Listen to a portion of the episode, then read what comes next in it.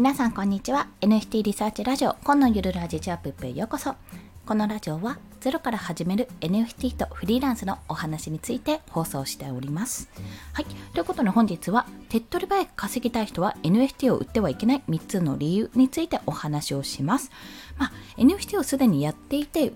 売れないなと感じている方やもしくはもう正直、まあ、会社員から出したいと。じゃあ NFT が稼げそうだからやってみようってちょっと思ってる方にちょっと待ってね考えてみてっていうようなお話でございますのでもしよろしければお聞きください、まあ、先に3つの理由を申し上げますと1つ目は NFT はサクッと稼げない2つ目は一時販売後が重要そして最後が周りを巻き込んで運営するというところですこちらの3つについて1つずつ解説をしていきますまずですね、もう一言言ってしまうと、NFT はサクッと稼げません。はい、終わり っていうところでございます。そうなんですよ。あの、1イーサとか0.1イーサとか、まあ、イーサリアム換算ですると、やっぱり1イーサが今50万近くなってますよね。だからもう0.01イーサでも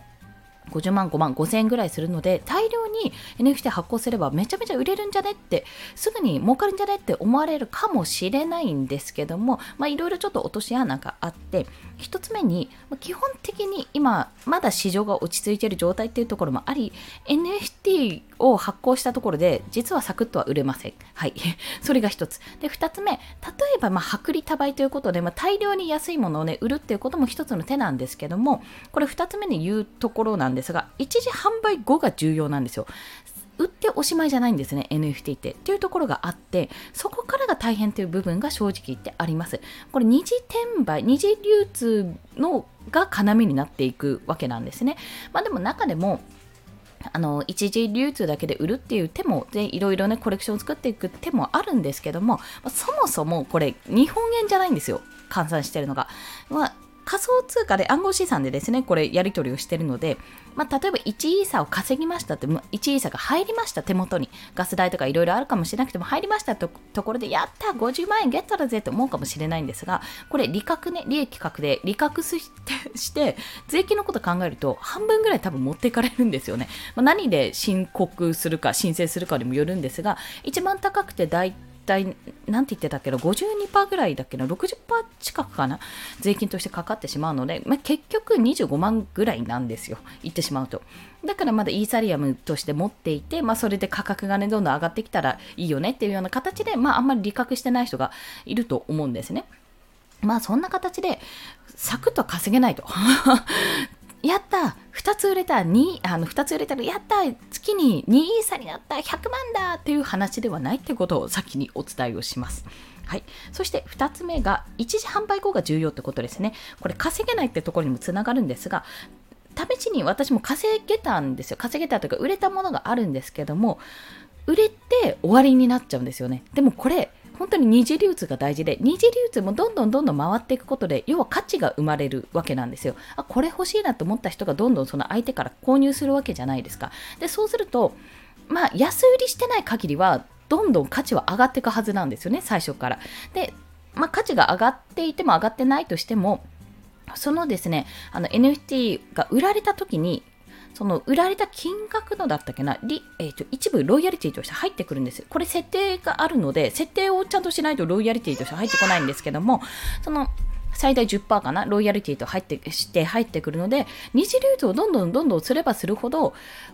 通常は、通常だったら販売して終わりだったものが、転売すればするほど、要利益がこちらに入ってくるわけなんですね。まあ、そうやったら嬉しいわけじゃないですか。まあ、目指すべきところは、売りましたと、NFT 販売しましたって、その NFT がどんどんどんどん二次流通で価値を上げていく。価格が上がっていけば上がっていくほど、その分入ってくる利益、利益というか、お金も多くなってくるってことなんで、それが一番の理想形なんですね。ただ、やっぱりなんか最初に高価格、まあ割といい価格をつけて売って、なんか売れておしまいっていう形がやっぱりま、基本的な商売というか、まあ、商品って基本的にはそうじゃないですか。でも、あの NFT っていうのはこの売った後も重要だし、な、なぜかというと、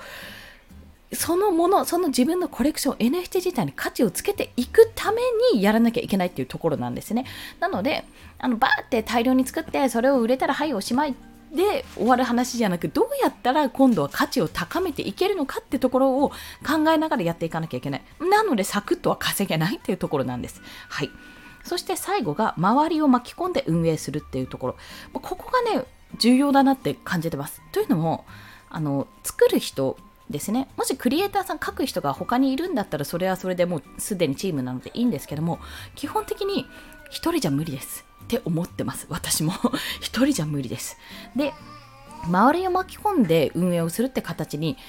した方が絶対いろんなアイデアは出るしいろんなところで手助けをしてもらえるはずなんですね。例えばゲーム化できるよゲーム得意だからやってみるよって方も出てくればもしくはあのすごく美しい絵を描く方イラスト描く方で二次創作描いてみるよとかこんなの描いてみたよって方ですごく綺麗に描いてくださったのかな本当にアートアートだなこれみたいな感じで描いてくれて、まあ、それが広まってあのそれ経由であのそういった二次創作経由でこっちの本家が知られるようになるとか、まあ、本当クリプト忍者見てるとそういうことですよね。あとは小説とかも出てますし漫画も出てますよね。そんな形で、まあ、ファンアートはある程度のガイドラインがある中では全然やってくださっていいですよって形でやれててそれが結果として、まあ、そのクリエイターさんが儲かるっていうのもそうですけどもそこからま広告、まあ、認知度が高まっていくっていうのもありますよね。あとはそこ経由でそれこそフィギュアを作ってる方とか 3D プリンターを使って作ってる方もいらっしゃるのでそんな形で本当にいろいろ広まるんですよ。でやっぱり NFT を作る上でまあ私のイメージはキャラクターなんですけども、キャラクターというか本当連載漫画を作るようなイメージなんですね。で、その漫画のキャラクターを NFT として販売するっていう私の中でイメージなんですよ。だから、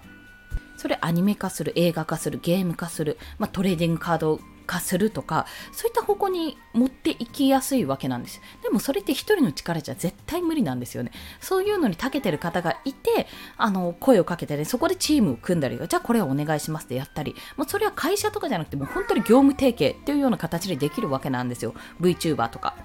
それこそ公式ソングとかね。なのでそのキャラクター自分で作り出したキャラクターを持ってどんどんどんどん広げていくために仲間を作っていくっていうような形がやっぱり理想的だと本当にこれはねクリプト忍者を見て思います自分自身の力ではあのやっぱり限界がありますねそこに。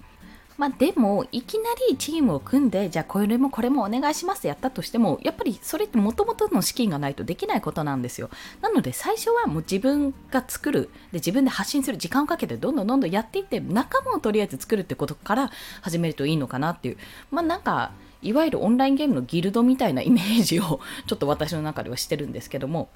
その都度ね、クエスト、まあ、ゲーム買ってクエストがあったり、アニメ買ってクエストがあったら、その都度パーティーを組んで、で、それに臨んでいくっていうような印象でやっております。まあ、そんな形で今回は手っ取り早く稼ぎたい人は NFT を売ってはいけない3つの理由についてお話ししました。もう根本的なことから言うと、サクッと稼げないってところ。そして、一時販売後がすごく重要。要は長い目で見ることが重要なんですよ。そして最後に周りを巻き込んで運営すると。もう作ったらそれをどうやってどんどんどんどん価値を高めていくか、二次流通ができるようになるかとか、どんどんどん面白くしていくにはどうしたらいいかってところまで考えないと、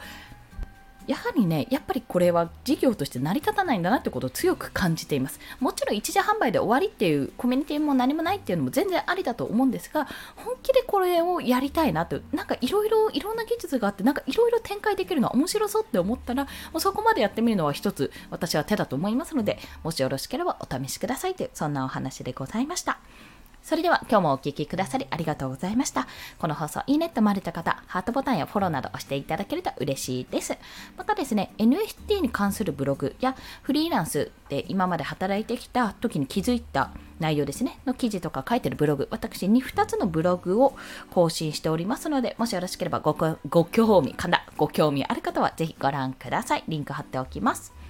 はい。ということで、今日も一日頑張っていきましょう。コンでした。では、また。Thank you